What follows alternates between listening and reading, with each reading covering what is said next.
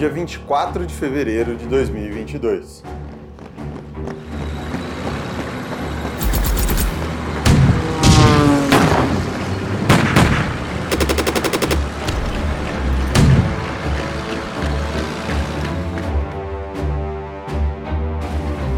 Sanções ao país governado por Putin vieram dos Estados Unidos, Reino Unido, Alemanha e de outras nações ao redor do planeta. Empresas também cancelaram suas operações no território. A School of Management em Yale, nos Estados Unidos, mostrou que cerca de 750 companhias não atuam mais no local depois do início do conflito. This move today, McDonald's, Coca-Cola, Starbucks suspending operations in Russia. More companies cutting ties with Russia. And several Netflix companies have now becomes the announced they will stop doing business in Russia. of Western companies response have to stopped Russia's invasion of Ukraine. Russia. Cutting ties with Starbucks Russia. and Coca-Cola Netflix also recently suspending one. business in Russia. A Netflix foi uma delas. Deixou por lá uma base de quase 700 mil assinantes, segundo a própria empresa. Em 19 de abril, a companhia americana divulgou seu balanço e as ações derreteram, um tombo de 35%.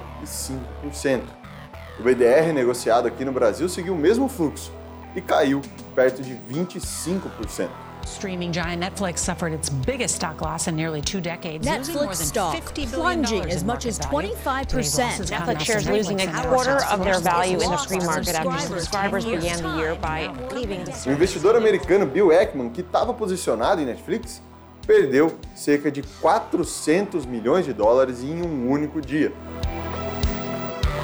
Eu sou Júnior Monte e o Velho Tips de hoje vai falar sobre Netflix. Qual será o futuro das próximas temporadas da companhia?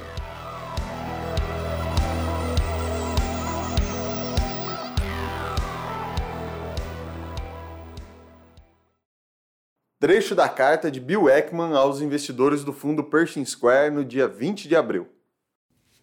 Ontem, em resposta à contínua decepção relacionada ao crescimento de assinantes, a Netflix anunciou que vai modificar seu modelo restrito a assinaturas para ser mais agressiva na busca de novos clientes e também que vai incorporar anúncios. Uma medida que a administração da companhia estima entre 1 e 2 anos para implementação.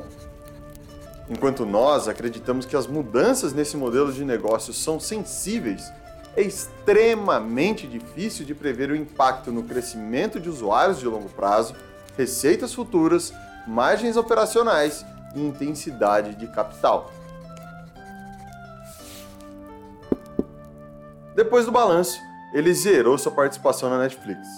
As ações da companhia testemunharam a maior queda registrada nos últimos 10 anos.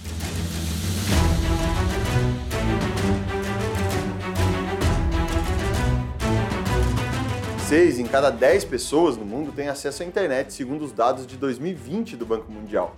Um mar amplo que ainda pode ser navegado pela líder dos streamings.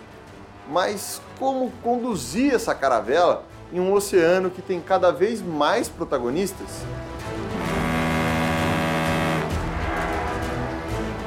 Quem responde essa pergunta é o Lucas Ribeiro, analista de ações da Quinitro Capital. Quando a gente fala sobre empresas digitais, assim, a gente sempre toca no assunto do CAC, que é o custo de aquisição do cliente, o custo de você conseguir captar um cliente. Na pandemia, o CAC estruturalmente foi baixo no ambiente digital. Então, com a reabertura, isso fica mais difícil. As empresas digitais têm que disputar mais a atenção desse consumidor com outras atividades que essa pessoa vai ter ao longo do dia. Então, por si só, isso adiciona uma, uma dificuldade no que diz respeito à adição de novos consumidores. Então, a Netflix ela tem uma vantagem grande em tecnologia, em uso de inteligência artificial, em produção de conteúdo, mas mesmo assim não está fácil disputar o cliente nesse ambiente novo e com essa quantidade maior de oferta que o cliente tem. Netflix, Hulu, Amazon Prime Video, and Disney Plus, Apple TV Plus, HBO Max. It's been dubbed the streaming wars. Geral, os conteúdos produzidos por essas empresas são de boa qualidade, o que acaba deixando o mercado mais aquecido. A diferença de outras companhias para a Netflix é o acervo disponível em seus catálogos. A Disney traz suas produções ao lado dos clássicos da Fox, a HBO Max tem a Warner como a sua capitã e a Prime Video tem a histórica MGM. Tudo isso é para conquistar novos usuários. E para Vinícius Stenis, que é analista do TC Matrix, com tanta opção, é difícil garantir que a Netflix vai conseguir aumentar sua base. Mas o que a gente pode levar em conta é que a gente tem que avaliar que os mercados eles têm níveis de maturidade diferentes. Então, os Estados Unidos é um mercado muito mais maduro. É possível afirmar que está mais próximo da, da saturação? Provavelmente, não podemos afirmar com toda certeza.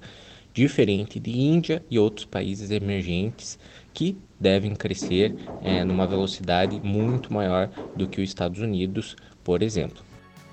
Bruno Leite, sócio e gestor da Parcitas Investimentos, explica como a retomada pós-pandemia impactou a empresa.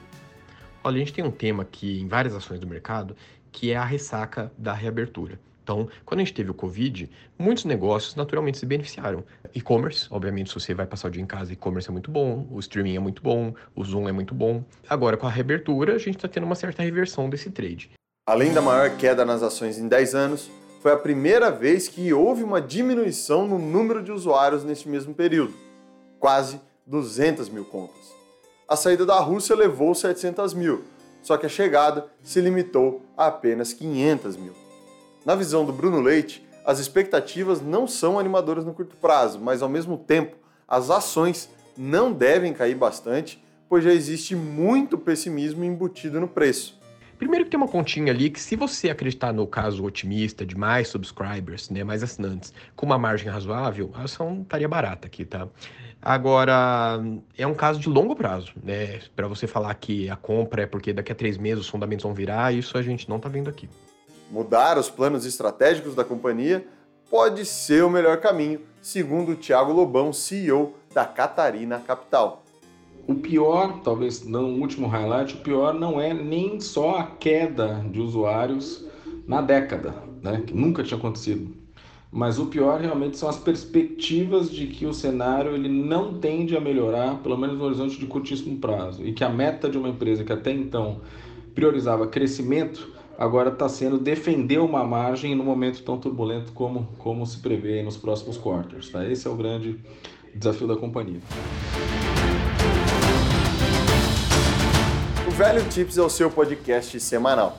A nossa missão é destrinchar os assuntos mais relevantes do Brasil e do mundo e que podem impactar a sua vida e os seus investimentos. Se quiser saber mais sobre o mundo do mercado financeiro, Outros episódios do Velho Tips também estão disponíveis na TC Station e nas plataformas de podcast. O conteúdo de hoje utilizou áudios da NBC, Deutsche Welle, ABC News, CBS e CNN. A locução, o roteiro e a edição são de Junior Monte. A supervisão é de Leonardo Levati e Vinícius Custódio e as artes de divulgação são de Vinícius Martins. Muito obrigado e até a próxima edição.